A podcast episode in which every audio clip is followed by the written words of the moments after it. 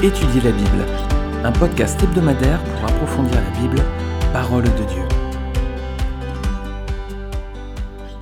Bonjour à tous, nouvel épisode de notre podcast Étudier la Bible, notre étude suivie dans le livre de la Genèse. Nous sommes aujourd'hui dans Genèse chapitre 13, c'est la séparation entre Abraham et Lot. Alors je vais lire ce, passage et on va regarder ensuite euh, un petit peu euh, ce qu'on peut en tirer pour nous aujourd'hui dans cet enseignement. Abraham remonta d'Égypte vers le Negev avec sa femme et tout ce qui lui appartenait. Lot était avec lui. Abraham était très riche en troupeaux, en argent et en or. Il se rendit par étapes du Negev jusqu'à Bethel, jusqu'à l'endroit où était sa tente au début, entre Bethel et Haï là où se trouvait l'autel qu'il avait fait la première fois. Là, Abraham fit appel au nom de l'Éternel. Lot, qui voyageait avec Abraham, avait aussi des brebis, des bœufs et des tentes. La région ne suffisait pas pour qu'ils habitent ensemble. En effet, leurs biens étaient si nombreux qu'ils ne pouvaient plus rester ensemble.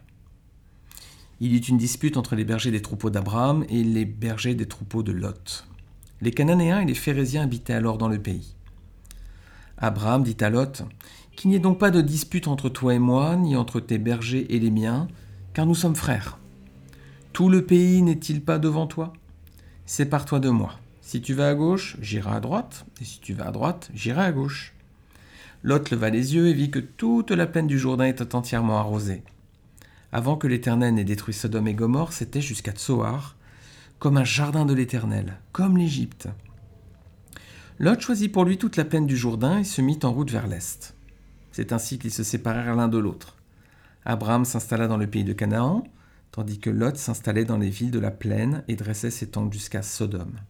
Les habitants de Sodome étaient mauvais et péchaient beaucoup contre l'Éternel. L'Éternel dit à Abraham après que Lot se fut séparé de lui, Lève les yeux et de l'endroit où tu es, regarde vers le nord et vers le sud, vers l'est et l'ouest, en effet, tout le pays que tu vois, je te le donnerai à toi, ainsi qu'à ta descendance pour toujours. Je rendrai ta descendance pareille à la poussière de la terre, de sorte que si quelqu'un peut compter la poussière de la terre, ta descendance aussi sera comptée. Lève-toi et parcours le pays dans sa longueur et dans sa largeur, car je te le donnerai. Abraham déplaça ses tentes et vint habiter parmi les chaînes de Mamré qui sont près d'Hébron. Là, il construisit un autel en l'honneur de l'Éternel. Voilà, très beau chapitre, hein, beaucoup, de, promesses de Dieu Abraham. Mais on va s'arrêter, nous, sur la première partie de ce chapitre, c'est euh, les, relations, les rapports et le conflit donc entre Abraham et Lot. Alors Abraham, il revient d'Égypte, hein, euh, il vient s'installer au même endroit qu'avant son départ. Vous pouvez comparer Genèse chapitre 3 verset 3 à Genèse 12 verset 8. Et puis il y a une dispute donc entre lui et son neveu Lot. Alors c'est quoi l'origine du problème? Bah, C'est les biens matériels en fait. Ils ont beaucoup de troupeaux, hein, on vient de le lire. Donc ça pose des conflits, il n'y a pas assez d'espace pour tous. Les biens matériels qui sont à l'origine de leur conflit. Ben oui, ils sont tous les deux très riches à présent, donc euh, voilà. On va regarder l'attitude d'Abraham par rapport à Lot. À Lot, c'est ce qui va nous servir d'enseignement aujourd'hui. Qui prend l'initiative de la résolution du conflit entre les deux? C'est Abraham. Effectivement, face à un problème, on a trois attitudes possibles. L'inaction, la réaction ou l'action. Prenons une image. Vous êtes en train de conduire sur l'autoroute. Arrive quelque chose que je ne vous souhaite pas. Vous avez un pneu qui crève. Voilà. Alors, dans cette situation-là, vous avez trois actions possibles. L'inaction, la réaction ou l'action. L'inaction, ce serait la chose suivante. Vous êtes en train de rouler sur l'autoroute, votre pneu crève, vous ne faites rien et vous continuez de rouler en disant Bon, avec le temps, le pneu va certainement se regonfler. Est-ce que vous pensez qu'avec le temps, un pneu va regonfler tout seul? Non, c'est impossible. Donc la première des situations, c'est l'inaction. C'est de dire je ne fais rien et avec le temps, ça va se régler tout seul, le pneu va se réparer. Qu'est-ce qui va se passer? Bah c'est pas euh, juste un pneu que vous allez endommager, c'est tous les cieux avant, ça va être l'autre pneu et peut-être même l'avant du véhicule. Donc ne faites pas ça, l'inaction ce serait une mauvaise chose. Deuxième, exemple, donc euh, on est toujours dans la même situation, vous êtes en train de rouler sur l'autoroute, le pneu crève, la réaction ce serait vous mettez un grand coup de pied sur le frein. Qu'est-ce qui va se passer? Ben, Vous allez certainement euh, vous prendre, vous, vous embouteiller une voiture à l'avant et vous prendre peut-être des voitures à l'arrière qui vont vous rentrer dedans aussi. Donc là, la situation au final, ce serait pas seulement un pneu crevé, ce serait aussi la voiture abîmée à l'avant, à l'arrière, et peut-être un, accident que vous allez provoquer et qui va impliquer plusieurs véhicules. Donc la réaction hmm, face à un problème, c'est pas forcément génial de réagir de cette façon-là. Donc première situation, on fait rien et le pneu va se regonfler tout seul. Non. Deuxième euh, possibilité, ce serait de mettre un grand coup sur le frein et on va créer un accident bien plus important. La troisième façon d'agir, c'est l'action. Voilà. On est sur l'autoroute, le pneu crève, eh bien, pas de panique, je regarde à gauche, je regarde à droite, devant et derrière, je mets le clignotant, je me mets sur le bas-côté et je répare mon pneu tranquillement. Voilà, et là, vous mettez tout le monde à l'abri, et vous-même, vous ne créez pas d'accident et vous réglez bien la situation. Alors, Abraham, ben, il prend les devants, il va passer à l'action. Il ne reste pas dans l'inaction disant je vais rien faire, avec le temps ça va se résoudre. Non. Ou alors il réagit pas en, s'énervant ou en prenant à part les, bergers ou, ou Lot. Non. Il va le voir posément et puis il va régler le problème. On a bien compris donc que la meilleure des initiatives, c'est pas l'inaction ni la réaction, c'est bel et bien l'action, c'est celle qu'a choisie Abraham. Qu'est-ce qu'il fait? Eh bien donc il va, il va parler posément à, Lot et puis il va dire bah, on veut, je veux pas avoir de conflit avec toi ni avec tes bergers. Euh, prends la part que tu te souhaites et, choisis. Euh, qu'est-ce que ça démontre de la part d'Abraham ça? Bah, Ça montre qu'il est généreux déjà. Hein. Il laisse à Lot le soin de choisir sa, part. Il aurait pu dire bah, écoute, je suis, je suis l'ancien quand même, je suis patriarche. Euh, c'est grâce à moi que tu es sorti de ton pays, je t'ai fait venir avec moi en Canaan. Donc je vais prendre cette partie-là pour mes troupeaux, tu vas aller de ce côté-là, et je te remercie encore, et bonne chance, bon vent à toi. Non, il est généreux. Pourtant, l'autre, c'est le plus petit, c'est le plus jeune, et il lui laisse quand même choisir son territoire. Euh, j'espère que c'est notre attitude de cœur aussi. Euh, nous n'avons pas un euh, sentiment de force par rapport avec quelqu'un de faible et que nous savons aussi nous montrer généreux toujours. Donc ça démontre premièrement qu'il est généreux, qu'il est désintéressé par les choses du monde. Il avait la possibilité de prendre la meilleure part. On, comprend bien ici qu'il y a une plaine très arrosée, sous-entendu le est un petit peu moins. Donc euh, il ne prend pas la meilleure part, donc il a un désintérêt pour les choses du monde. Ben oui, pourquoi? Parce qu'Abraham, il attendait quelque chose d'autre. Il attendait un héritage bien plus glorieux en fait. Ça l'intéressait pas les plaines jusqu'à Tsoar, arrosées, etc. Il attendait quelque chose de bien plus glorieux, c'est ce qu'on lit dans Hébreux chapitre 11 versets 8 à 10.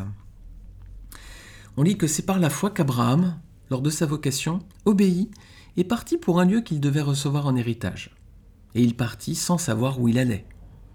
C'est par la foi qu'il vint s'établir dans la terre promise comme dans une terre étrangère, habitant sous des tentes, ainsi qu'Isaac et Jacob, les cohéritiers de la même promesse. Car il attendait la cité qui a de solides fondements, celle dont Dieu est l'architecte et le constructeur. Voilà, Abraham, ça ne l'intéressait pas. Euh, les choses du monde, ça ne l'intéressait pas la plaine arrosée, ça ne l'intéressait pas la belle voiture, la belle maison, les beaux habits, la belle montre. Lui, ce qui l'intéressait, c'était la cité céleste. Il avait compris qu'il y avait une part qui était bien plus belle, donc plutôt que de se montrer cupide et euh, égoïste, eh bien, il préfère se montrer généreux, sachant qu'il attendait du ciel une autre récompense. Alors l'autre, c'est pas tout à fait la même attitude. Hein. Lui, en revanche, il, voit il regarde, il voit une plaine bien arrosée, puis il dit bah, je vais prendre celle-ci. Alors c'est tout l'opposé d'Abraham, ça montre de l'égoïsme. Hein. Il pense avant tout à lui, pas au bien d'Abraham, il pense avant tout à son bien-être à lui. Il est cupide, hein, il, prend la meilleure part, il est attiré par le monde, et puis ça va causer sa perte. Hein. Il va aller à Sodome et vous connaissez la suite de l'histoire. Si vous ne la connaissez pas, eh ben, regardez les prochains épisodes de podcast. Dans la suite, on va aborder ces prochains, les aventures de Lot à, à, Sodome et ce ne sera pas glorieux, les amis. Regardez avec moi dans 1 Timothée chapitre 6, verset 10. Bah oui, il y avait la traite du monde hein, pour euh, Lot. Regardez ce qu'on lit. L'amour de l'argent est une racine de tous les maux. Et quelques-uns en étant possédés se sont égarés loin de la foi et se sont jetés eux-mêmes dans bien des tourments. Bah oui, la motivation de l'autre, c'est quoi? C'est l'amour de l'argent, hein, de les choses matérielles. C'est la racine, c'est une racine de tous les maux. Et quelques-uns, bah comme Lot, hein, euh, se sont égarés loin de la foi. Il était avec Abraham, qui était un homme qui parlait avec Dieu. Hein. Et bah du coup, il s'est jeté lui-même dans bien des tourments. Et on le verra avec ses aventures à Sodome et ce qui va arriver ensuite avec ses filles. Alors l'argent, il est bien, mes amis, vous le savez, hein, c'est source de conflits. Je ne sais pas si ça vous est arrivé, mais souvent dans les familles, il y a beaucoup de conflits à cause de l'argent, notamment en termes d'héritage. Oh là là, dès qu'il y a un petit peu de bien, de, de comment dire, de propriété ou de, de d'assurance vie ou de plan d'épargne à partager. Alors là, c'est source de conflit, on ne reconnaît plus parfois les valeurs qu'avaient certaines personnes. Et euh, soyons prudents dans nos familles chrétiennes, hein, ne sous-estimons pas la, tentation que pourrait exercer le diable sur, sur certains. Hein. On dit l'argent fait pas le bonheur, alors c'est pas biblique mais c'est vrai. l'argent fait pas le bonheur et, on le sait tous. Hein. Même d'ailleurs, l'argent, c'est bien souvent un piège. Et il faut beaucoup de sagesse pour gérer des biens. Regardez avec moi dans Proverbe chapitre 17 verset 16. Je vais dire dans la traduction du Semeur. À quoi sert l'argent dans les mains d'un sot? Et sauté Peut-il acheter la sagesse quand il n'a pas de bon sens? Ben oui, à quoi sert l'argent dans les mains d'un...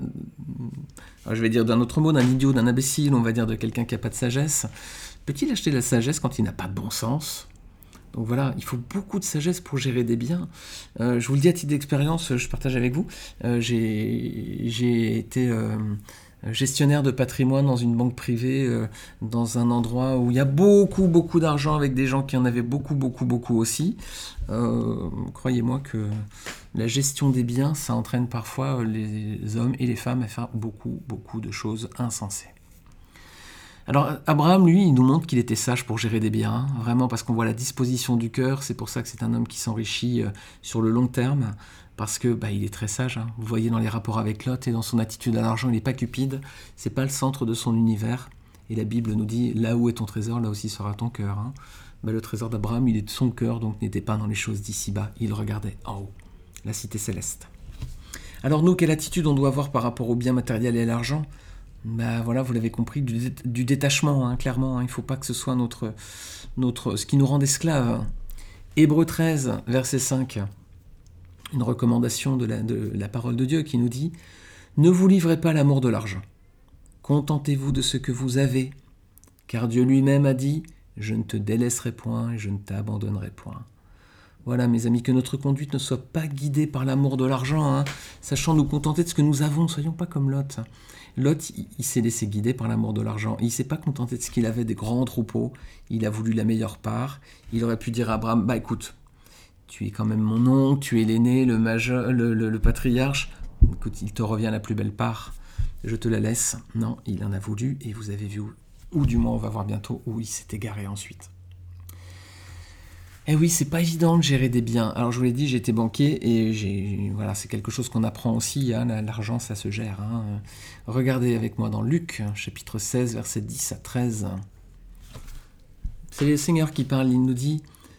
Alors, il faut toujours regarder l'exemple du Seigneur Jésus-Christ. Même dans la gestion de l'argent, des choses matérielles, le Seigneur a toujours quelque chose à nous enseigner parce que c'est l'être parfait c'est le Fils de Dieu qui, vient remplir la mission parfaite, c'est-à-dire de mourir sur la croix pour, mourir à notre place, hein, en conséquence euh, des, péchés que nous avions commis, et c'est lui qui, meurt à notre place sur la croix. Et pourquoi le sacrifice est agréé par Dieu, accepté par Dieu? C'est parce que Jésus-Christ n'a jamais péché. Et quand le Seigneur nous enseigne, notre Seigneur est sauveur, eh bien, on a toujours cet exemple-là à suivre. Et dans Luc 16, versets 10 à 13, Christ nous dit celui qui est fidèle dans les moindres choses l'est aussi dans les grandes. Et celui qui est injuste dans les moindres choses l'est aussi dans les grandes. Si donc vous n'avez pas été fidèle dans les richesses injustes, celles du monde hein, concrètement, hein, qui vous confiera les véritables?